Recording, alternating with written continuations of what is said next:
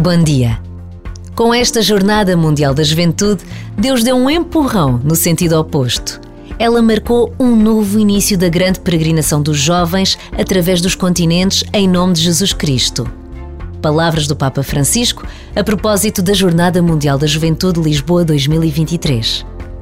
Todos podemos testemunhar a imensa multidão de jovens, vindos de todo o mundo, que se reuniram para um encontro único, dias de festa, de alegria e de oração, que são evidência da presença de Deus entre nós.